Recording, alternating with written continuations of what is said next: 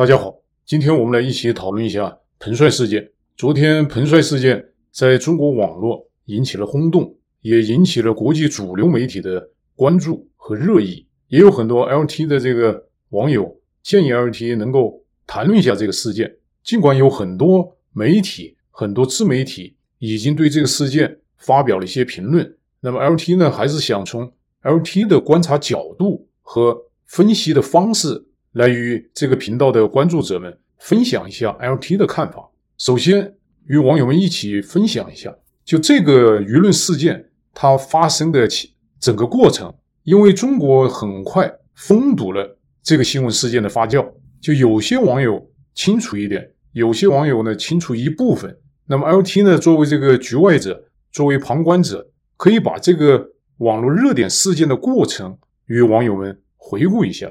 昨天晚上，就北京时间十一月二日晚上的十点，著名的网球运动员彭帅在微博上发布了他被前中共常委、副总理张高丽强奸，并被诱导维持情人关系的经历，就是这么个事儿。那么彭帅在他这个微博发表了。签字的长文，大体的内容呢是这样的：就张高丽看上了彭帅，并且让他老婆康洁在外看门儿，以便于张高丽强奸彭帅。后来这三个人发展为混乱的情人关系，就三人行啊。康杰总是对彭帅冷嘲热讽，并摆大方的谱，结局是彭帅忍无可忍的离开，并且发微博控诉张高丽的行为。这个就是你要总结那个彭帅一千多字的那个微博内容啊，就大体上就就就这么回事。那么这个微博发生以后，就在中国舆论上有一些发酵。因为彭帅使用的是实名认证的认证的这个微博账号发布内容，微博并没有第一时间反应过来，也没有删除。所以说，在中国的全网疯传留存了有二十分钟之久，就基本上所有的社交网络。微信群都在转发，都在热议。你如果是估算这样一个病毒式的传播的效果，至少是有几几千万人在中国，至少是有几千万人是看到过彭帅的这个微博的内容的。那么二十分钟后，微博就删除了彭帅的这个微博内容。那么越删越好奇，那人关注这个事儿的人呢就越来越多。那么中国网民他就用了一些代名词，继续在讨论这个事儿。比如说用网球，用网球那个 emoji 那个小图片，用彭 S，用大瓜等代号来讨论究竟发生了什么事儿。那么彭帅的微博就成了中国网民挖掘的一个重点。那么中共官方就很快删除了彭帅微博的大部分内容，留了一些他们认为无关紧要的一些内容。但是很快中国网友就在彭帅的微博里面发现了一些蛛丝马迹。来印证彭帅签字文的一些内容，比如说彭帅微博里边有很多标记为 P 加一个爱心红心 and Z，就 P 红心 Z 这样一些标记的内容，而且呢，彭帅在国际比赛当中也戴了一个心形的 Z 字母的项链，那么这个呢就被很多网民认为是代表彭帅和张高丽，Z 也代表张，所以说还是能够印证他们确实是有这种关系的存在。那么大概到了晚上的十一点以后，中共官方就开始在中国的互联网加足马力封禁一切相关的内容。彭帅的微博禁止回复，网球微博的话题也被炸，网球禁止回复，瓜大瓜等相关的词汇被删除，屏蔽近期一切内容，甚至连韩剧就一三年的韩剧《我与总理》在豆瓣的词条也被迫下架。这个就是彭帅事件呢，在中国舆论当中所经历的整个过程。那么剩下的呢，就属于民间的无法公开的一些议论了。但是 LG 相信，中国的民间舆论绝对不会停止，它仍然会发酵。那么这是与网友们分享的第一个问题，就是彭帅这个事件它怎么发生的？它在中国的舆论当中发酵的一些过程，形成了所谓的这个彭帅事件。这个就是一个。大致的全貌，截止到目前的一种全貌。那么至于民间的一些议论，无法公开的议论，那个就不得而知了。那么第二个方面，LT 与网友们再分享一下，就是彭帅他自己究竟是怎么说的，或他的原话究竟是如何表达的？因为这个很重要。因为目前的很多评论、很多介绍都有一些自己理解的因素加进去。那么这个彭帅的这个推文呢，不，这个微博的文章呢又被删除了。所以 LT 还是把原文找出来，把有一些他的重要的描述、定性的描述与网友们再分享一下。那么彭帅在他这个微博里边，他讲了三个重要的时间节点，就是他与张高丽如何相识、如何发生性关系，甚至如何相爱。他讲了三个重要的时间节点。就第一个时间节点，彭帅讲了十多年前，这是一个时间节点，就十多年前张高丽就要求与彭帅发生性关系。这个在文章的一开头就这样说的。第二个时间节点呢，就是七年前，就七年前，张高丽到北京去做副总理、政治局委员，这是七年前。第三个时间节点就三年前，就张高丽从副总理退休。那么这三个时间节点是如何与彭帅被性侵，以至于建立了一种不伦的恋的关系呢？彭帅他的表述是这样的，这一段不长，因为很重要，是所有事件的一个基础和前提。LT 给大家念一下。就是彭帅在文章一开头，他是这样讲的：“他说我知道说不清楚，说了也没有用，但还是想说出来，我是多么的虚伪不堪。我承认我不是一个好女孩，很坏很坏的女孩。大概三年前，张高丽副总理你退休了，找天津网球中心的刘大夫再联系到我，约我打球，在北京的康明大厦。上午打完球，你和妻子康洁。”一起带我去了你们家，然后把我带进你的房间，和十多年前在天津时一样，要我要和我发生性关系。那天下午我很怕，根本没有想到会这样，一个人在外帮守着，因为谁都不可能相信老婆会愿意。七年前我们发生过一次性关系，然后你升常委去北京，就再也没有联系过我。原本。埋藏了一切的在心里。既然你根本不打算负责，为何还要回来找我，带我去你家，逼我和你发生关系？是我没有证据，也根本不可能留证据。后来你一直否认，可确实你先喜欢我的，否则我不可能接触到你。那么这个呢？这段话呀，彭帅的这个原话，他基本上把他与张高丽的相识、被性侵，最后发展到关系，到后来。这种关系的破裂，他说的还是比较清楚的。在彭帅的这个千字文里面，他还讲到了一些，就张高丽是如何诱骗他的。你看，他是这样的表达的：你同我说你爱我，很爱很爱，来生希望在你二十岁，我十八岁时，我们就遇到遇见。你说你很孤独，一个人很可怜，我们有聊不完的天，讲不完的话。你说这个位置。没有办法离婚。如果你在山东时认识，还可以离婚。可是现在没有办法。我想过，默默无闻，就这样陪着你。开始还好，可是日子久了，慢慢变了。太多的不公与侮辱。每次你让我去背着你，你妻子对我说过多少难听侮辱的话，各种冷嘲热讽。你看这段描述呢，他也讲得很直白。张高丽。向彭帅海誓山盟，哎，今生不能成夫妻，来世哎就要一定要做夫妻，而且还要很早，二十岁就遇到十八岁的彭帅，而且呢装可怜。张高丽啊，这贵为中共政治局常委啊，张高丽告诉这个彭帅，他很孤独，很可怜，这样博取彭帅的这个同情。那么后面这一部分呢，就描写的就就是很劲爆了。他们后来发展成为一种啊，三个人共存的一一种。乱伦关系，彭帅与张高丽相处的还可以，但是张高丽的老婆背着张高丽的时候，就经常侮辱彭帅。那么当着张高丽的面，张高丽的老婆对彭帅也还是很好。那么张高丽的老婆是怎么侮辱彭帅的呢？就大老婆怎么是耍淫威的呢？彭帅是这样的表述的，他举了几个例子，就他怎么受到侮辱。比如说，我喜欢吃鸭舌。康洁阿姨会冲着我说：“咦，真恶心！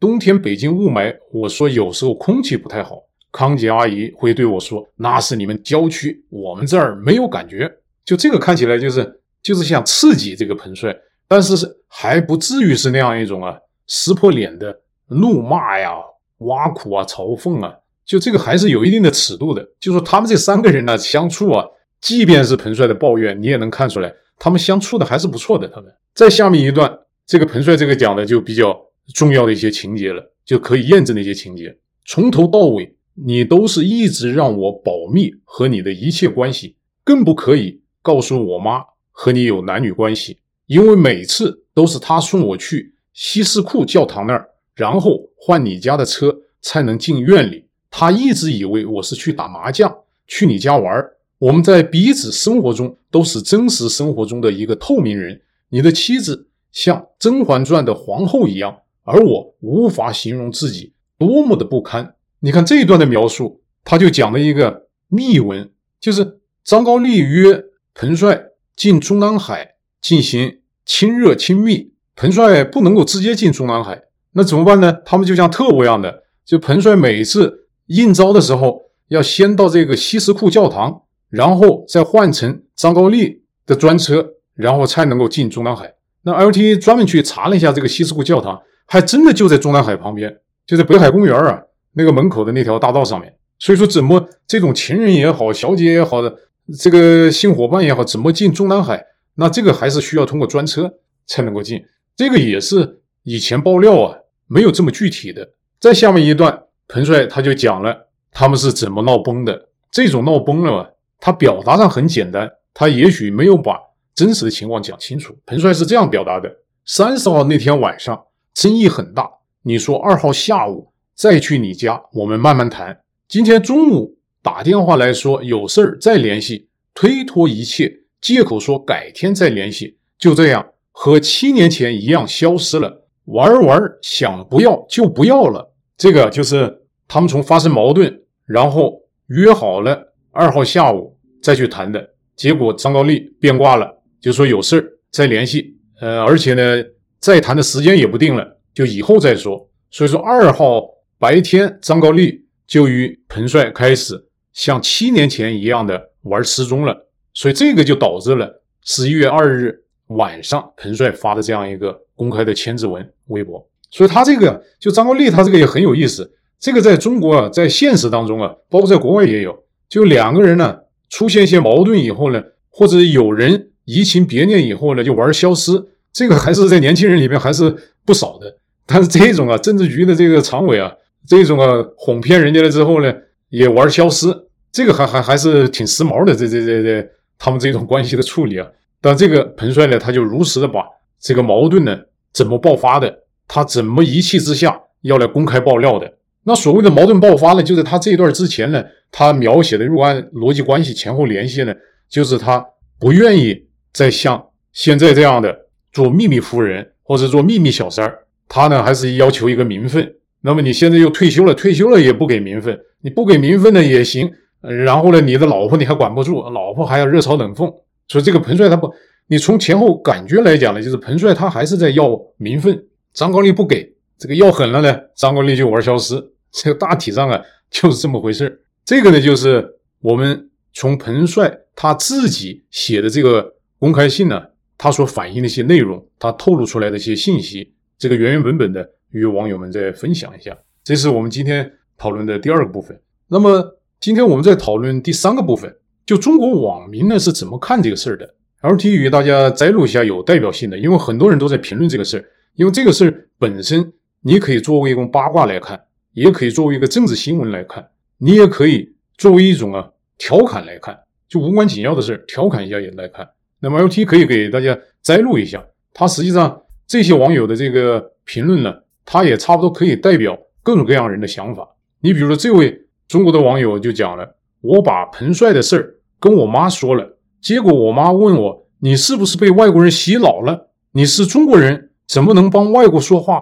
张高丽是国家领导人，怎么会干出这种事儿？这里边一定有隐情，给我气够呛。这种呢，为什么要念这样一种反应呢？这个在中国国内啊，LT 相信很多人会是这种反应，就不信谣不传谣，只要对党的形象。”中国共产党的形象不利的事儿，那都一定是敌对势力、境外敌对势力造谣。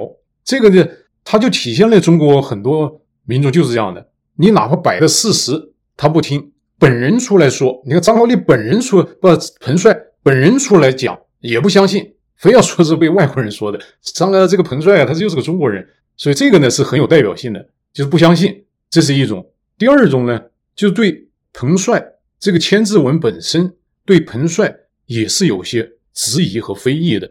你比如说这位网友讲的，从彭帅的微博帖子看，他像是个童年缺爱的痴情女，幻想同张高丽的性关系就是真爱情。反观张高丽，利用其手中的权力，花言巧语玩弄比自己小四十岁的女性，实则一个老流氓骗子。张高丽和彭帅。就是中共与中国大多数老百姓关系的缩影。中共从来不缺痴情的粉红。就这个评论呢，LT 为什么拿出来与网友们分享一下？就这个 LT 还是很赞成他这个评论的，因为 LT 也去看了彭帅他残留的一些微博。就中国官方啊，把他的大部分微博内容删掉了，残留了一些他们认为无关紧要的。那么残留的这些无关紧要的这个微博内容呢，就张帅他大部分。它体现出来是一种粉红中国网民的一种形象，什么挺港警啊，什么反对香港市民的民主运动啊，呃，什么爱党啊，向党表忠心啊，都是这样些内容。而且呢，你看他从他这个公开信千字文里面表达来讲呢，他尽管讲了开始发生性关系是张高丽强迫，但是他后来他也很迷恋与张高丽的这种感情，而且他在这个千字文里面也表达是张高丽后来要推脱他。就要跟他一刀两断，彭帅不愿意。那么彭帅他说服他自己怎么说呢？他说：“开始是你先追的我，尽管现在是我要黏着你，但是开始是你先追着我。”所以说他们这样一种啊，由性关系他幻想成一种爱情，那么这个就是彭帅的一种天真。小粉红对热爱党都是这样一种天真，但是张高丽呢，他是个老奸巨猾的。你看他对彭帅海誓山盟的时候，什么来世二十岁就要见着他，什么是他母亲保佑他。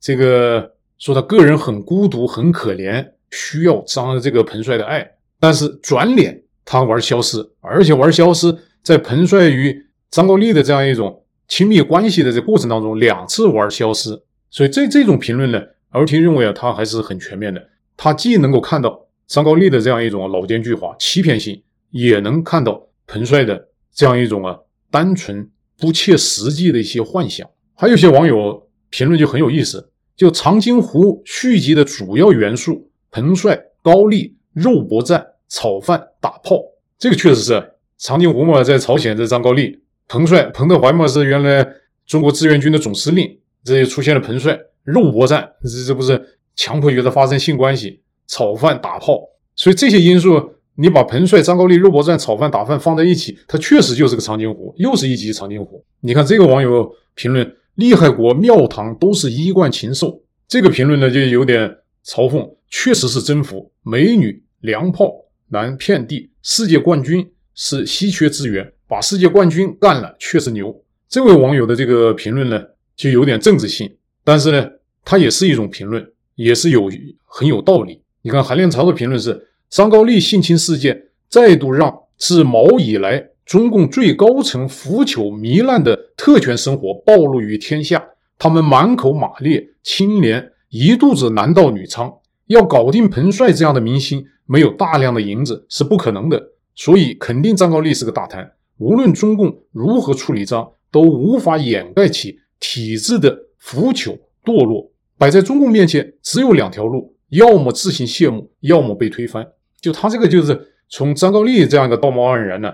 他能够折射出来，中共高层包括以前各种渠道听到的一些信息，金玉其外，败絮其中。这个是中共啊高层的一种虚伪的一种集体个性的体现。你看这些网友啊，这个网友这个评论还是与这个长津湖有关。彭德怀元帅大张旗鼓征高丽，谁敢横刀立马唯我彭大将军？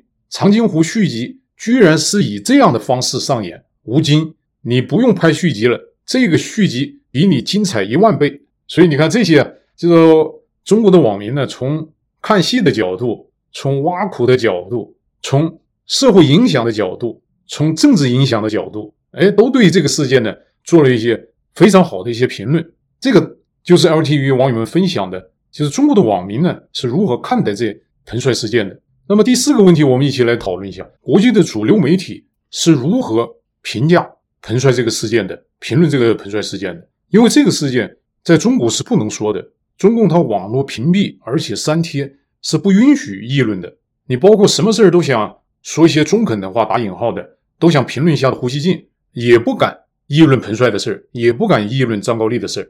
但是这个事儿确实很大，它远远超出了八卦，远远超出了政治秘闻的那个范畴，所以主流国际媒体都对这个事件做了一些分量非常重的报道。那么我们可以与网友们分享一下，你比如说《纽约时报》，《纽约时报》把彭帅指控前副总理性侵。作为他报道的一个重点，你看他的关键词：网球名将、中国前副总理、性侵，这个是他的这个三大关键词。而且呢，他对这个事件简单的描述这样描述的：周二晚，彭帅在他的微博认证账号上发文，描述遭前副总理张高丽性侵的经历。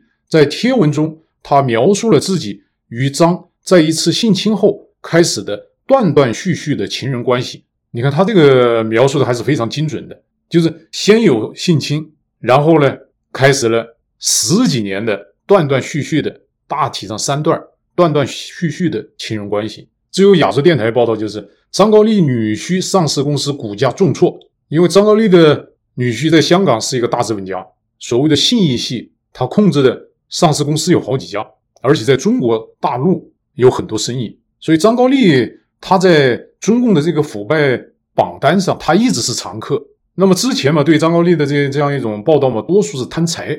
那么这一次呢，是属于贪色的。法广的这样一种报道，他把焦点就对准了中国的禁言。他标题是“彭帅长文指控中国前高官后遭网络审查”。就是你看这样一个事件发生之后啊，这个每个媒体角度不一样的。你看法广他就注意到，中共很怕这个事儿。美国媒体多数呢，他是。关注这种性侵，甚至美国的一些对中国了解似是而非的，或者不是很了解的一些美国的一些记者，他们把这个事儿归到 Me Too，就好像是在中国的 Me Too 的一个典型案件，就是妇女啊，呃，遭到了性侵害。你看《纽约时报》也是这样，也是把它归为这种 Me Too。路透社的这个报道，它也就是把焦点聚焦在中国的前副总理强行与彭帅发生性关系。德国之声，他把关注的焦点。他就定在，就中共不允许人们评论这件事儿，所以说 LT 归纳起来，大体上国际舆论关注彭帅这个事件，大体上是三种很有代表性的观点。一种是以《纽约时报》为主的这样一种啊自由派媒体或者是左翼媒体，他们把它当作成一个 Me Too 事件，就是女性遭到性侵害这样的事件，要敢于站出来讲，这是 Me Too 运动的一个典型事件。那么第二类也是最多的，他就把它定性为。中国前高官性侵网球明星。第三类呢，就是法广、德国之声的，他们把关注焦点关注在中共官方对这个事件的态度，就是捂住不让说。他们关注焦点是放在这个上面。所以说，这个国际舆论呢，他们如果把三个观点综合起来，还是比较精准、比较全面的判断、报道、评论这个事件的。这是与网友们分享的第四个方面。那么最后一个方面，就 LNT 怎么来评价彭帅事件？这个不是说 LNT 说的对与不对，这个呢就像是球迷啊喜欢看一些赛后的评论一样。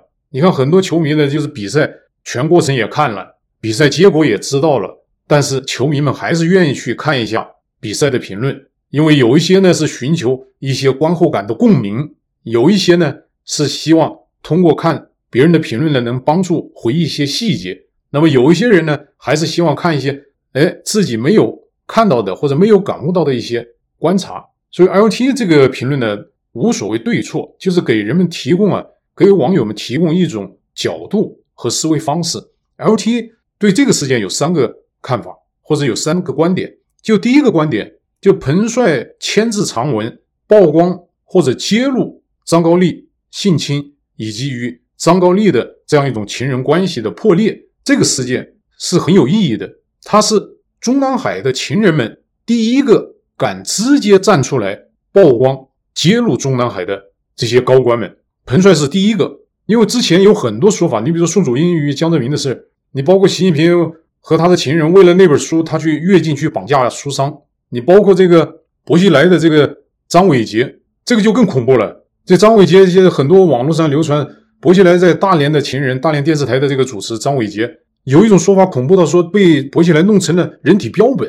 你比如说这个习近平在福建的情人孟雪，现在是死是活谁都不知道。那么彭帅是中南海这些权贵们的中南海这些高官们的情人当中啊，第一个敢公开站出来的。所以这是 LT 的第一大感觉和评论。所以彭帅是勇敢的。当然了，在这个问题上，也许与张高丽的背景有关。你像薄熙来、习近平这些红二代。如果有这样的情人敢站出来，可能就会被消失了，可能真的就会被弄成人体标本了。那么张高丽他毕竟还不是红二代，所以他还不是像薄熙来那样的敢杀人。你看薄熙来老婆都敢杀人，当然是定性是推责推给薄熙来的老婆，是不是他老婆杀的人？这个很难讲的。至少是薄熙来他们对杀人这件事儿，他觉得很简单。像习近平他们这些红二代啊，他们对杀人这件事，他们都认为是很简单的事儿，但是。彭帅来曝光赵刚、张高丽，毕竟是面临危险，所以说 LT 第一个观点我第一个感受就是彭帅这个千字文，他是所有中南海给中南海的人当情人的这些情人们呢最勇敢的一个，这是一个观点。第二个观点呢，就彭帅事件，他在法律层面或在道义层面，他有一个最显著的特征是张高丽性侵彭帅，尽管他们后来发展了断断续续的情人关系。但是依据彭帅的指控来讲，最早是张高丽性侵，而且张高丽的夫人康洁扮演了非常不光彩的角色，或者是非常恶心的角色。他站岗放哨，有些人呢对彭帅的鄙视呢，就说他是拉皮条，就他参与啊帮张刚张呃张高丽啊来引诱强奸这个彭帅。所以说，这第二个观点就是从很严肃的层面，你哪怕是彭帅，他愿意原谅。张高丽，你也不能改变这个事件的性质。就张高丽确实存在性侵，所以这也是为什么《纽约时报》啊，包括有些国际媒体，他们认为这是一个 “Me Too” 的一个代表性的事件。因为 “Me Too” 在中国来讲是受到官方打字的女权运动，但是女权运动有些方面是有争议的，但是在女性遭到这样一种性侵这个问题上是没有争议的。这个就是张高丽在犯罪。当然了，也有一些网友讲的说彭帅。他自己有没有一些非分的想法，或者有一些企图，那是两回事。你违背了彭帅的的这个意志，人家不愿意还哭，张高丽还跟人家讲道理，说地球在宇宙很渺小的，那么每个人呢，呃，在宇宙面前就可以忽略不计，不就是做个爱吗？所以这这个张高丽诱骗、强行与彭帅发生性关系，是这个事件呢，它传递给社会的一个定性的一个指标和因素。这个是不能够作为八卦来讨论的，这是个很严肃的法律问题、道德问题。第三个呢，LT 的感受呢，就彭帅事件对下周即将召开的中共的六中全会会带来非常微妙的影响。习近平为了下周的这个六中全会，他是精心策划。他六中全会，他是想表达两个目的：第一个目的，他希望再次把中共不堪的历史洗白，就连文革一起都洗白；第二。他再次想把他为代表的中共的领导人，特别是他个人进行无上的拔高和美化。那么张高丽性侵事件，这是中共政治局委员、政治局常委性侵事件，这个就让下个礼拜习近平去道貌岸然的描绘中共的新历史，习近平的新历史，会让他受到一定的震慑和影响。你没准下个礼拜有人会爆出来习近平性侵事件，你这个都很难讲的。当然了，这个对。中共的政治对中共的六中全会究竟有多大的影响？这个 LT 认为呢，这个影响呢，按中共的脸皮，按中共的一贯的做法，这种影响不会太大的。中共的办法很简单，他就是不许中国议论，在中国全网封杀。尽管民间有一些议论，但是习近平他可能也是一种鸵鸟思想，眼不见心不烦。所以说，你可以想象，在六中全会上，习近平他会继续的自吹自擂。他会继续的为中共涂脂抹粉，但是呢，彭帅事件在中国民间带来的影响，他会持续发酵。这种发酵绝不会是一种八卦式的发酵，它一定会让中国的民众来重新检讨或者来认识中共这样一个统治集团，它背后的一些肮脏、虚伪、腐败。特别是中共大概率的不会处理张高丽，张高丽也不会成为习近平口中的老虎。或者大老虎，所以这个从深层次、长远的对中共的形象的影响、负面的影响，它一定会继续发酵的。当然，中国目前存在着大批的粉红民众、粉红网民，他们是用一种刀枪不入的心态，就是共产党就是好。呃，你拆了自己的房，第二天起来再说共产党好，这种人也会有的。但是呢，有一定的思维能力和判断能力的中国民众呢，比例还是不会太低的。那么彭帅事件有助于中国社会、中国民众对中共的了解，对习近平执政方式的了解，那么对社会的进步，LT 认为是利大于弊的。这个彭帅事件，台湾的。这个著名的。主持人彭彩萍。他在微博上发了一篇文章，在 Facebook 上发了一篇文章，也引起了很多人的关注。那么 LT 呢，就把他这篇 Facebook 的贴文呢作为结束，与网友们分享一下，就是不要单纯的看彭帅事件，看彭帅与张高丽的这样个绯闻事件，因为这个事件背后折射出来的是一种普遍现象。彭彩萍的贴文是这样写的：像彭帅这样的遭遇，我自己。听说的就不知道有多少，好几个央视主播都有这这种传闻，有些顺利结婚了，这是不是王小阳？我不知道，这就是潜规则，一开始都是接近性侵的开场，然后变成女友，因为女方也不可能有其他的选择，结了婚的女人就会是有另一个版本的恐怖故事，男方是怎么千方百计的弄死原配，这是不是周永康？不知道啊。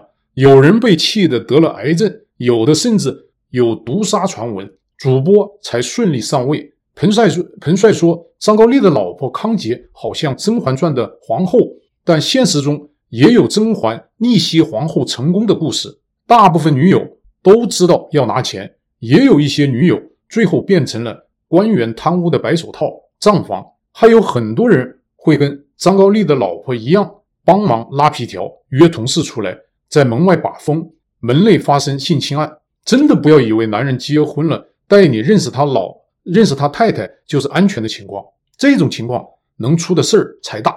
台商也很多这样，只是彭帅真的太单纯了，竟然付出了真感情。